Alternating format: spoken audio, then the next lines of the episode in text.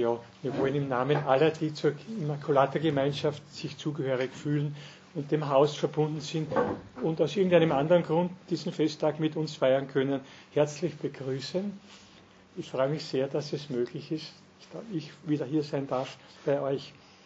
Und ich habe eine kurze Einleitung jetzt, vielleicht 20, 25 Minuten aufgetragen. Ich habe kurz den Gedankengang zu eurer Erleichterung aufgeschrieben. Durch Maria zu Jesus. Da möchte ich ein sehr anschauliches Beispiel bringen. Dann das Immaculata Bündnis, das wir jetzt dann in der Heiligen Messe erneuern oder zum ersten Mal schließen werden, uns einschließen. Dann die Frage, wer ist sie, diese Jungfrau, diese Mutter? Zwei Stellen aus dem Hohen Lied. Dort steht auch der Name Immaculata in der lateinischen Übersetzung im Kapitel 4 des Hohen Liedes.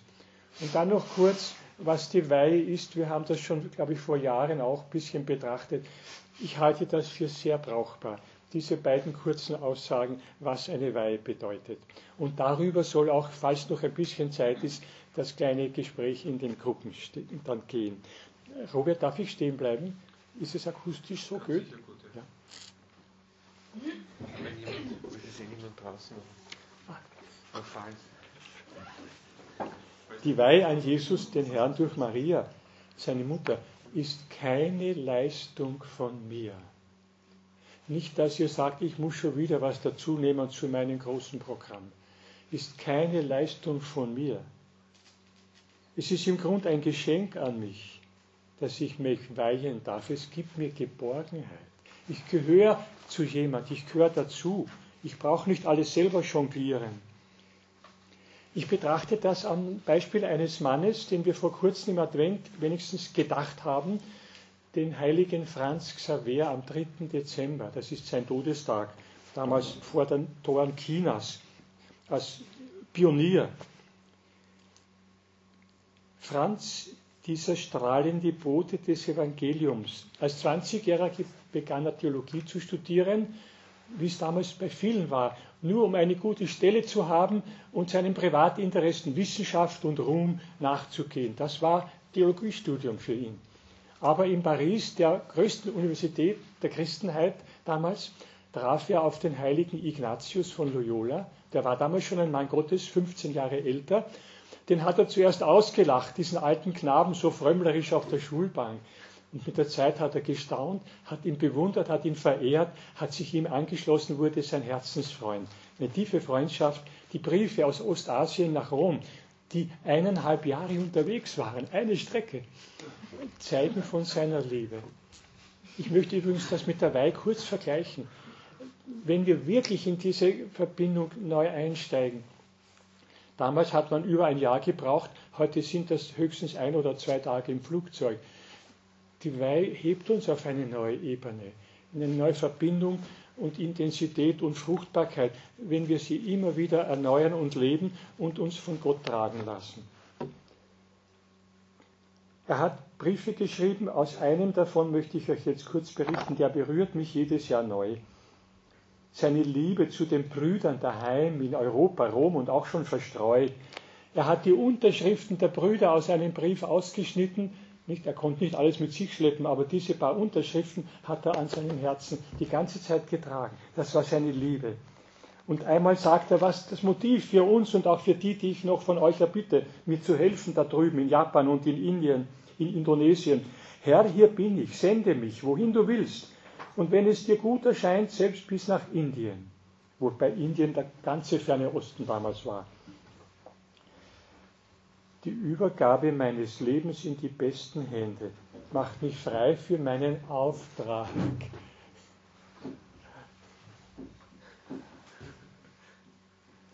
Stürme gehören damals zur Seefahrt.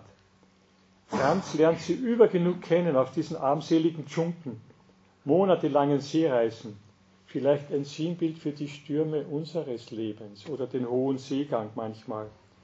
Und dann kommt dieses Erlebnis das ich heute mit euch noch einmal durcherleben möchte. Er beschreibt das im Jänner 1548, war schon sieben Jahre dort im pausenlosen Einsatz. Während der Überfahrt wurden wir während der drei Tage und Nächte von einem furchtbaren Sturm erfasst. Furchtbar, sage ich. Ich habe bis jetzt noch nie so etwas erlebt. Die Seeleute schrien und jammerten über ihr nahes Ende und machten Gelübde, sie würden nie wieder ein Schiff betreten, wenn sie diesmal noch gerettet werden. Die Seeleute, der Kapitän. Als der Sturm seinen Höhepunkt erreichte, befahl ich Gott meine Seele. Da sind wir jetzt bei der Weihe. Ein bisschen für uns. Beachtet die Schritte, die er jetzt im Gebet tut. Im Chaos, seekrank sehr wahrscheinlich, den nahen Tod vor Augen. Ich nahm Zuflucht zu allen Mitgliedern unserer gesegneten Gesellschaft Jesu. Wir können hineinsetzen in unserer Gemeinschaft Immaculata. Befahl mich der Braut Jesu Christi, unserer heiligen Mutter der Kirche, größere Gemeinschaft über die kleine hinaus. Und dann alle Heiligen des Paradieses, angefangen mit denen, die auf Erden unserem Orden angehört haben. Niemals, meine Brüder, werde ich in Worte fassen können, wie große Tröstungen ich durch alle Glieder unserer Gemeinschaft, derer auf Erden und derer schon im Himmel empfange. Mitten in dieser Todesgefahr befahl ich mich nun allen Engeln. Denkt man, unsere Schutzengel, die sind jetzt hier bei uns. Allen heiligen Patriarchen, Propheten, Aposteln, Evangelisten, Märtyrern, Bekennern, Jungfrauen, Vätern, Müttern, allen Heiligen des Himmels. Und jetzt kommt der Schritt, nahm ich Zuflucht zu unserer lieben Frau, der allerseligsten Jungfrau, dass sie mir von ihrem lieben Sohn Vergebung meiner vielen Sünden erbitte. Natürlich sündigt man, wenn man so total im Einsatz steht. Auch er, der Heilige. Denn alles, was sie im Himmel von unserem Herrn erbittet, wird ihr gewährt. Und nun, als Gipfel, setzte ich meine Hoffnung auf die unendlichen Verdienste des Leidens und Sterbens Jesu Christi, unseres Erlösers und Herrn. Habt ihr den Aufstieg mitgemacht?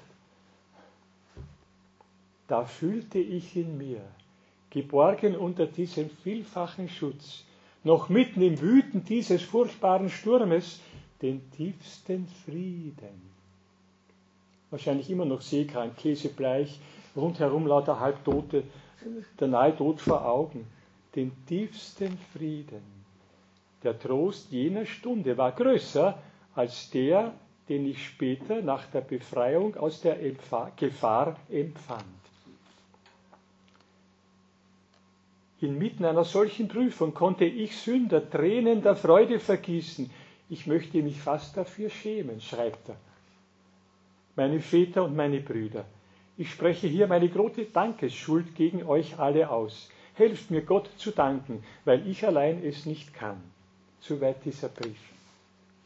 Ich wende ihn an auf uns. Wir haben an dieser tiefen Erfahrung teilgenommen. Wir dürfen es auch nennen, eine Weiheerneuerung mitten im Kampf und Gefahr des heiligen Franz Xavier. Auch dann dürfen wir ein Vorbild darin für uns sehen. Er beginnt sein Gebet mit dem Gedanken an seine Brüder in seiner Gemeinschaft. Wenn wir uns heute diesem Bündnis neu weihen oder es zum ersten Mal eingehen, das soll diese Grundlage sein dass wir dann, wenn wir es brauchen, Gottes Schutz und mit allen Heiligen, mit der Jungfrau bei Herrn Jesus Christus erbitten. In dieser Gemeinschaft befahl ich mich der Braut Jesu, der Mutter der Kirche, in den uns lieben Personen unserer kleinen Gemeinschaft Immaculata erleben auch wir die Kirche im Antlitz der Glaubensgeschwister, in den Mitteilungen, die per E-Mail oder Telefon oder anderswo den Kreis machen. Ich habe viel gebetet in den letzten Wochen für das, was von eurem, unserem Kreis da kam. Und er spürt die Tröstungen durch die Fürbitte derer im Himmel. Auch wir haben schon solche Fürbitte, von ungeborenen Kindern angefangen, bis zu denen, die im Glaubenskampf bewährt in die neue Gemeinschaft Jesu gegangen sind. Und in dieser Gemeinschaft schreitet unser Gebet weiter. Erinnert euch, mitten im furchtbaren Sturm, also auch die Stürme unseres Lebens, werden das Gebet nicht behindern können, auch wenn es sehr einfach kommt und scheinbar zerstreut oder bedrängt. Trotzdem, die Engel, die Heiligen, die umgebende Schar und die Zuversicht wächst, führt zum Aufblick zur lieben Frau, der alles gewährt wird, was sie von Jesus erbittet Und was erbittet sie dem so arg bedrängten Menschenkind, dort in Ostasien oder heute uns? Die Hoffnung. Er spricht von der Hoffnung auf die unendliche Kraft, die aus dem Leiden und Sterben unseres geliebten Herrn Jesus Christus strömt. Das ist wahr. Wie sollen wir Schiffbruch leiden oder irgendwo stecken bleiben, auch wenn die Widerstände noch so groß sind und die Kraft noch so klein ist? wenn er für uns eintritt und uns diese gewaltige Kraft mitteilt. Es strömt in das verängstigte, verlorene, schutzlose Herz der tiefste Friede. Vielleicht waren die Schritte bei Franz Xaver vor 450 Jahren noch nicht so klar und bewusst durchdacht wie heute bei uns. Durch Maria zu Jesus ist eine Strömung in unserer Frömmigkeit, die sehr berechtigt ist. Aber er geht in derselben Ordnung vor, habt ihr gemerkt, ohne dass es theologisch schon so durchdacht ist. Und so gelingt es dem Peter, seine ganze Hoffnung auf den Herrn zu setzen, nicht auf seine eigenen Kräfte, Verdienste und Chancen. Betont das immer wieder in den Briefen. Also das ist ganz genau für uns. Die Kräfte sind klein, die Hindernisse groß, die Misserfolge sind da, die uns wieder behindern oder entmutigen wollen. Und trotzdem ist die Kraft Gottes da. Und durch die Fürbitte der Jungfrau und Mutter kommt sie zu uns. Am Ende der Welt oder auch, jetzt räumlich gesehen war es damals das Ende der Welt, oder auch im zeitlichen Sinn, wenn die Welt immer näher ihrer Vollendung kommt, auch unser kleines Leben. Der Apostel Paulus muss genau das erfahren haben. Ihr wisst, am dritten Adventssonntag, Gaudete wird er genannt, auch wenn die Lesung nicht jedes Jahr kommt. Der Friede Gottes, der alles Begreifen übersteigt. Das ist, was er im Schiff erlebt, was wir auch erleben dürfen, wenn wir uns hingeben.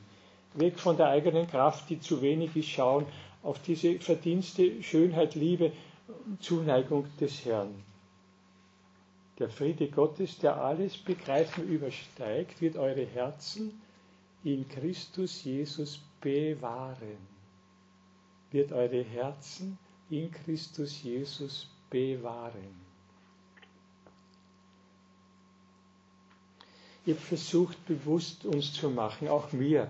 Klar, ich nehme sehr viel mit von so einem Tag, was die Weihe bedeutet. Keine Leistung von mir, sondern mich ausruhen dürfen, übergehen dürfen. Sicher vieles loslassen, wo ich mir denke, wird das dann auch wirklich passieren, wenn ich es hergebe? Das ist diese große Gnade, die Gott uns schenkt, auch unser Beitrag, dass wir diesen Schritt tun. Jetzt kommen wir zum zweiten Punkt. Die anderen sind ein bisschen kürzer. Unser immaculater Bündnis das viele von uns heute im Rahmen der Heiligen Messe nach der Homilie dann ähm, schließen werden oder erneuern, auch zum ersten Mal schließen. Gerade dadurch werden wir doch untereinander verbunden als eine kleine, lebendige Familie. Wir rufen Maria mit dem gemeinsamen Gebet an, das wird dann auch immer wieder gebetet werden, jeden Tag. Seligste Jungfrau Maria, himmlische Mutter, Königin des Friedens. Und dann heißt es weiter unten, geleite uns unter deinen Schutz. Also der Schutz, ganz unten ist das letzte Wort auf dem Blatt hier. Wir sind wirklich beschützt. Und wir erinnern einander auch immer neu daran, wenn Gebetsanliegen oder auch Freuden oder Leiden mitgeteilt werden. Nicht, was wir leisten, ist entscheidend, sondern was unsere Mutter für uns tut und dann werden wir nicht passiv. Dann kommen die Kräfte und die eigenen Fähigkeiten wieder, die sonst von Sorgen gelähmt wären, zum Vorschein und wirken. Also wir werden wirksamer, wenn wir zunächst mal ihr und ihrem Sohn alles anvertrauen. Wir nützen dann mit mehr Wachheit die kleinen Chancen im Alltag. Ich glaube auch, ich habe so die Neigung, dass wir Vorsätze fassen, wie es zu Ignatius von Jolas Zeiten ganz wichtig war, hat ein eigenes System entwickelt. Das wird uns da heute oft überfordert fühlen oder nach kurzer Zeit schon die Misserfolge auch in diesem wichtigen Vorsatz feststellen. Wir schaffen es trotzdem nicht. Mir scheint, ob man das mit dem Wort Einstellung übersetzen kann, das Wort Vorsatz. Ich nehme eine Einstellung mit und hoffe, dass der Herr mich daran erinnert, mir die Kraft gibt und mir die Chancen zeigt, das jetzt im Kleinen umzusetzen. Nicht passiv, aber doch nicht dieses Leistungsdenken. Damals, glaube ich, war es andere ein anderer Schwerpunkt. Heute könnte das uns befreien und trotzdem sehr viel bewirken. Zum Beispiel eine heilige Messe am Werktag. Ich kann sie nicht so einplanen, es sind so viele Dinge. Aber es kann sein, dass sich plötzlich ein Spalt auftut, heute kann ich. Und dann nehme ich das auch wahr und tue es. Oder die monatliche Beichte oder wann sie, in welchen Abständen sie möglich ist.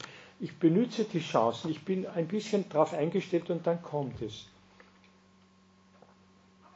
Es soll nicht so sehr Pflichten sein, auch was die Alleinstehenden von euch, die das Bündnis heute vielleicht zum ersten Mal schließen oder erneuern, als Ziel vor sich haben, auch hier in diesem Haus, wo viel Segen ausgeht. Zehn Jahre lang ist das Haus ein Geschenk. Ich bin vom Anfang an dabei. Ich staune immer wieder. Es ist nicht unser Eigentum. Wir sind Gäste. Im Ordnung der Trinitaria kann irgendeine Änderung eintreten und wir müssen das Haus verlassen. Nein, wir sind nicht beängstigt, aber es ist nicht unser fester Platz, wie vieles im Leben. Und trotzdem, wenn es, solange es uns Gott schenkt, ist es wunderschön. Und wenn er einmal einen Wechsel vornimmt, dann wird er etwas Neues, was noch sinnvoller oder zum Ziel noch besser führt, uns schenken. So kann man das sehen, ohne jetzt leichtsinnig zu werden. Also da mitzuhelfen, ihr auch an den Nachmittagen, wo ihr mal angesprochen werdet, als Glieder der Gemeinschaft, um Heimat zu haben, nicht um Pflichten ab, absolvieren zu müssen. Das ist ein bisschen zu diesem Bündnis. Drittes, wer ist sie? Da heißt es im Hohen Lied, in Kapitel 6 ein berühmter Vers.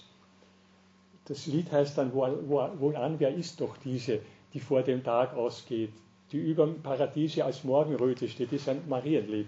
Das ist dieser Vers, Kapitel 10, Vers, 6, Vers 10. Wer ist sie, die da erscheint, wie das Morgenrot, wie der Mond so schön, strahlend rein wie die Sonne, prächtig wie Himmelsbilder. Also dieser Vers ist die Frage, wer ist sie?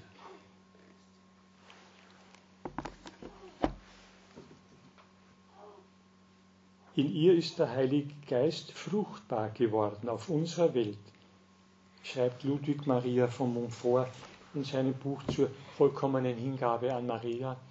Der Heilige Geist ist fruchtbar geworden, indem er den Gottmenschen, also das ist unbegreiflich, man spricht so rasch aus, wir beten das auch öfters, aber was das wirklich bedeutet, Gott wird ein Mensch. Der ewige Gott, der die Welt erschaffen hat, der hineingelegt hat in die tiefsten Strukturen, die sie meinetwegen da in dem Teilchenbeschleuniger in der Schweiz in Genf erforschen, nicht? mit Lichtgeschwindigkeit da zusammenprallen zu lassen und dann diese tausend kleinen Teilchen, die da zersplittern, zu messen und zu berechnen und die Schöpfung zu durchforschen. Das hat Gott alles hineingelegt. Unter wahnsinnigem Aufwand. Das Gerät braucht so viel Strom wie eine ganze Stadt. So viel Strom braucht das Gerät. Und trotzdem, die internationale Forschergemeinschaft macht das. Die Sehnsucht, dem Geheimnis auf die Spur zu kommen. Und Gott hat das durch einen einzigen liebevollen Willensentschluss hineingelegt. Und die Menschen kommen noch immer nicht so nah zu ihm. Sie bleiben noch immer hängen an dem Geheimnis und der Schönheit der Dinge, heißt es mal im Buch der Weisheit. Wir müssen beten, dass sie durchkommen, bis auf den Grund, woher das alles kommt. Und dieser Gott, der Sohn, der Vater, in der Einheit des Heiligen Geistes haben dieses Werk ins Dasein gehoben und halten es.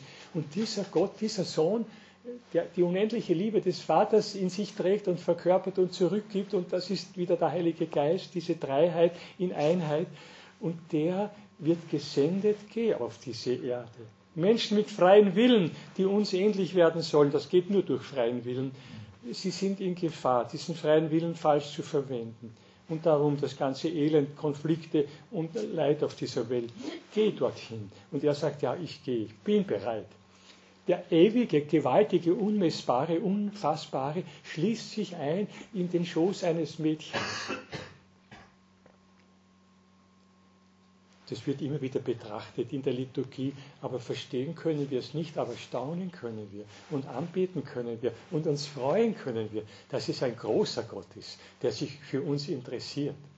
Aber dass Maria zu diesem gewaltigen Schritt Gottes vorbereitet werden musste.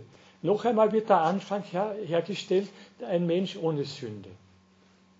Und auch diese Last der Generationen, was man Erbsünde nennt oder Schuld der Welt, die wirklich drückt, Wir sind gewöhnt, eine traurige, leidvolle, konfliktbeladene Welt als normal zu betrachten. Natürlich mühen wir und kämpfen wir, dass sich ein bisschen was ändert. Und wenn es dann statt besser noch schwieriger wird, dann denkt man, ja, so ist heute die Welt. Das ist die Erbsünde, dass man sich mit diesem Zustand notgedrungen abfindet. Notgedrungen. Man kann sich ja nicht die Brust zerreißen ständig neu. Aber das ist die Erbsünde oder die Sünde der Welt, dass wir keinen Blick mehr haben für ein Konzept Gottes, das voll ist und schön ist und rein ist und einmal auch die ganze Schöpfung durchströmen wird. Und die Jungfrau ist in dieser Bereitschaft. Sie sagt, ja, ich bin bereit, für dieses, diesen Plan Gottes mich vollkommen zur Verfügung zu stellen. Sie weiß vom Anfang an, heißt ja, sie dachte nach, heute das Evangelium, das wird mit Josef gewaltige Probleme geben. Wie könnt, ich bin dem Tod geweiht damals, eine, eine Ehebrecherin oder eine, die ihre Unschuld verkauft hat, nicht, gesteinigt. Und sie weiß das alles und sagt trotzdem ja. Wenn Gott mir das aufträgt, dann wird er schon wissen, wie er mich da durchbringt. Das ist der Mensch ohne Sünde, der sich auf ein Abenteuer einlässt, wo jeder andere zehnmal zurückweicht. Weil er sagt, das ist unmöglich. Ich werde mich doch nicht ans Messer liefern. Also ich habe das jetzt ein bisschen ausgeführt, das ist wirklich groß. Und so ist sie zum Tor des Himmels geworden. Darum ist die Jungfrau wichtig. Auch diese Bemerkung, als Jungfrau wird sie Mutter. Ja, ist das eheliche Leben nicht rein? Nicht? Fragen sicher manche. Das Eheliche ist, ist, von Gott gewollt und ist rein, aber es bringt natürlich einen Menschen hervor. Noch so lieb und schön ist und auch heranwächst und große Dinge dann vollbringt, aber diese Verbindung der Jungfrau mit dem Heiligen Geist hat den Gott Menschen hervorgebracht. Ein einziges Mal in der ganzen gewaltigen Weltgeschichte. Und das ist so groß. Und darum ist die Welt nicht dem Untergang geweiht. Weil der Gottmensch auf dieser Erde lebt und geblieben ist in der heiligen Eucharistie, auch in seinem Wort, und weil er diese Welt durchführen wird. Und sie ist das Tor. Und da Gott durch sie zu uns kam, sagt der heilige Ludwig Maria vom Montfort im goldenen Buch, sind auch wir eingeladen, auf demselben Weg zu Gott zu gehen. Und in diesem göttlichen Feuer,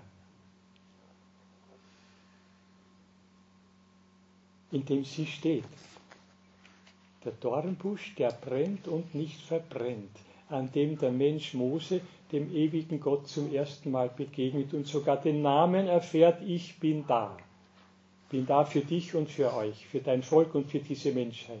Und dieser Dornbusch verbrennt, verbrennt nicht, das ist Maria.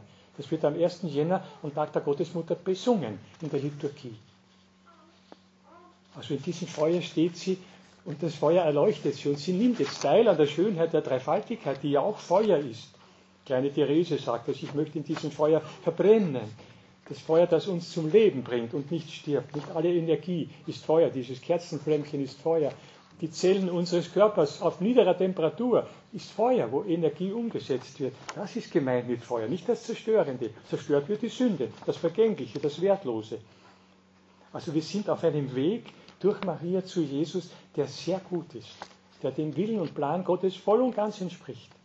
Das ist nicht ein Hobby, auch wenn es nicht viele oder nicht alle verstehen, ist nicht so schlimm. Wenn einige den Weg gehen, auch stellvertretend, dann wird dieser Weg für viele gebahnt und sie können nachfolgen und es dann auch begreifen.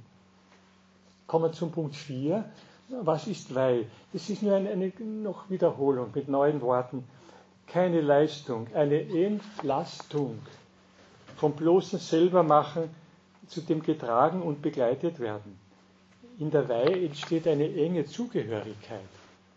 Ich gehöre wo dazu? Wie viele junge Menschen rauchen, trinken Alkohol, machen Sex, nur damit sie wo dazugehören. Damit sie nicht so isoliert einsam. Die anderen machen es, die Gruppen machen es. Wenn ich es nicht mache, das spürt er ohne Worte. Dann bin ich draußen, dann bin ich abgehängt, dann mache ich es halt, obwohl ich es eigentlich gar nicht will. Und spüre, dass manches daran nicht sehr gut ist. Nicht? Und wir haben die Möglichkeit, Zugehörigkeit zu haben auf so einem reinen, schönen, guten, lebendigen Weg. das ist schon was Schönes, die Weihe. Also noch einmal, keine Leistung. Natürlich wird vieles von mir verlangt, auch hinzuhören, meine Gewohnheiten mal zu revidieren oder von anderen revidieren zu lassen. Wenn mich jemand tadelt, red weiter. Ich gebe euch den Tipp. Wenn in der Ehe, ja, ist immer wieder der eine oder andere ihm einen Vorwurf macht mit Worten ohne. Und ich, statt dass ich mich verteidige und ihn angreife an seinem wunden Punkt, den er ja auch hat, red weiter.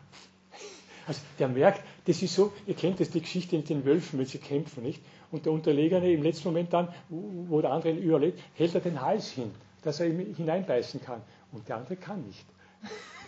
Das hat, ich weiß nicht, welcher Forscher das rausgibt, der Konrad Lorenz, glaube ich. Also, diese Demutsgäste des Wolfes, wo der kämpfende Gegner, der ihn sonst unbedingt besiegen will, in diesem Moment nicht mehr kann. Also nur nebenbei. Also red weiter im Alltag ich höre dir zu und es ist ja in deiner Tadel oder Kritik und Unwillen, auch wenn sie grob kommt, meistens ein Körnchen Wahrheit. Das möchte ich entnehmen können. Also das ist so ein bisschen der Unterschied, dass ich unter Führung stehe, dass ich in einem Eigentum, in einer Zugehörigkeit stehe und geborgen bin. Da wird vieles viel flüssiger im Alltag. Wo der heilige Ludwig mal in der großen Weiheformel sagt, manche kennen das, ganz zu Maria, ganz und voll sollst du das Recht haben, über mich und all das meinige nach deinem Gutdünken zu verfügen. Diese Wortwahl, verfüge über mich nach deinem Gutdünken, das traue mir zu einem anderen Menschen nicht zu sagen, weil der immer seine Fehler und ich sucht und Kurzsichtigkeit hat. Aber bei ihr kann man es wirklich sagen. Du bist von der Weisheit Gottes erfüllt, von einer strahlenden Liebe, von einem Weitblick, von einem Feingefühl, Zärtlichkeit. Das ist das Mütterliche an ihr, das Jesus ganz bestimmt wollte.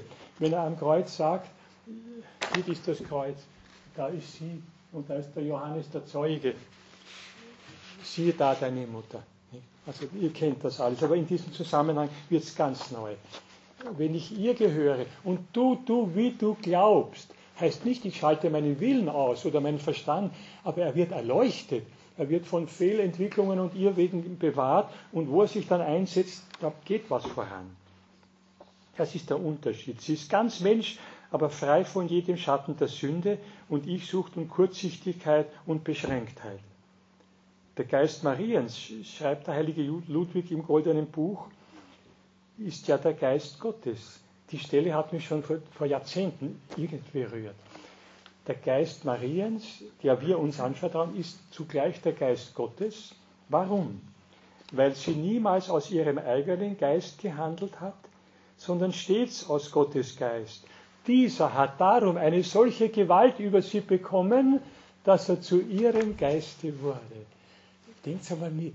Der Geist Gottes bekommt über mich Gewalt, Macht, mein eigener Wille und wird alles einmal zurückgestellt. Er bekommt über mich solche Macht, dass er zu meinem Geiste wird. Das heißt, ich handle jetzt, ich ganz persönlich, identisch mit mir, nicht fremdbestimmt, aus diesem reinen, wahren, heilenden, alles überblickenden und durchblickenden Geist Gottes. Das ist jetzt mein, das bin jetzt ich. Und mein kleiner menschlicher Geist wird da drinnen integriert und wird bewahrt.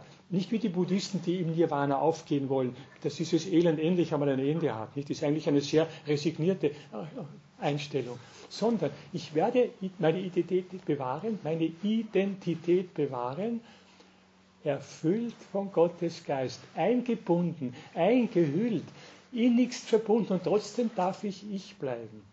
Und meine Lieben, die ich dann wieder begegne in der neuen Welt, sie sind ich. Sie haben ihre besondere Individualität entwickelt, nicht verloren. Ja, so versuchte ich euch ein bisschen die Freude und die Bereitschaft oder mir auch zu dieser Weihe zu erwecken. Sowohl vormittags im Immaculater Bündnis als nachmittags kurz vor vier dann auch für jene, die 33 Tage jetzt vorangegangen sind. Bei einigen wird es sich vielleicht sogar decken, die dann zweimal drankommen, ist auch recht, ist ja im Grunde dasselbe gemeint, nicht?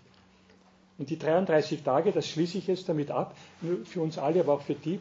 Ich habe es nochmal angeschaut, es gibt dieses Büchlein, 33 Schritte mit Maria zu Jesus vom Bischof von Feldkirch herausgegeben. Jetzt habe ich gestern gehört, dass das etwa 30.000 Personen in Österreich in dieser, genau dieser Zeit machen und heute diese Weihe vollbringen. Ist schon schön. Nicht? Wie ein Strom, der uns auch, sonst ist der Strom gegen uns, nicht? Wir müssen uns mühsam durchkämpfen. Aber diesmal ist auch ein Strom, der uns mitträgt. Ist schon auch was Schönes. Darf man genießen. Nicht?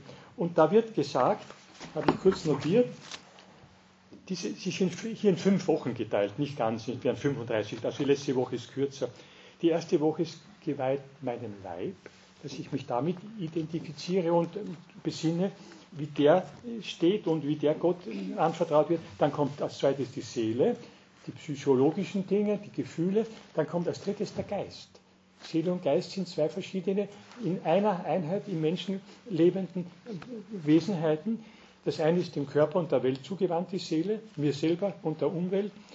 Der Geist ist dasselbe Sein Gott zugewandt, also fähig, Gottes Verbindung aufzunehmen. Das ist die dritte Woche. Das war alles mein Sein. Leib, Seele, Geist, mein Sein. Die vierte Woche ist dem Tun geweiht, meinen Handlungen nach außen hin.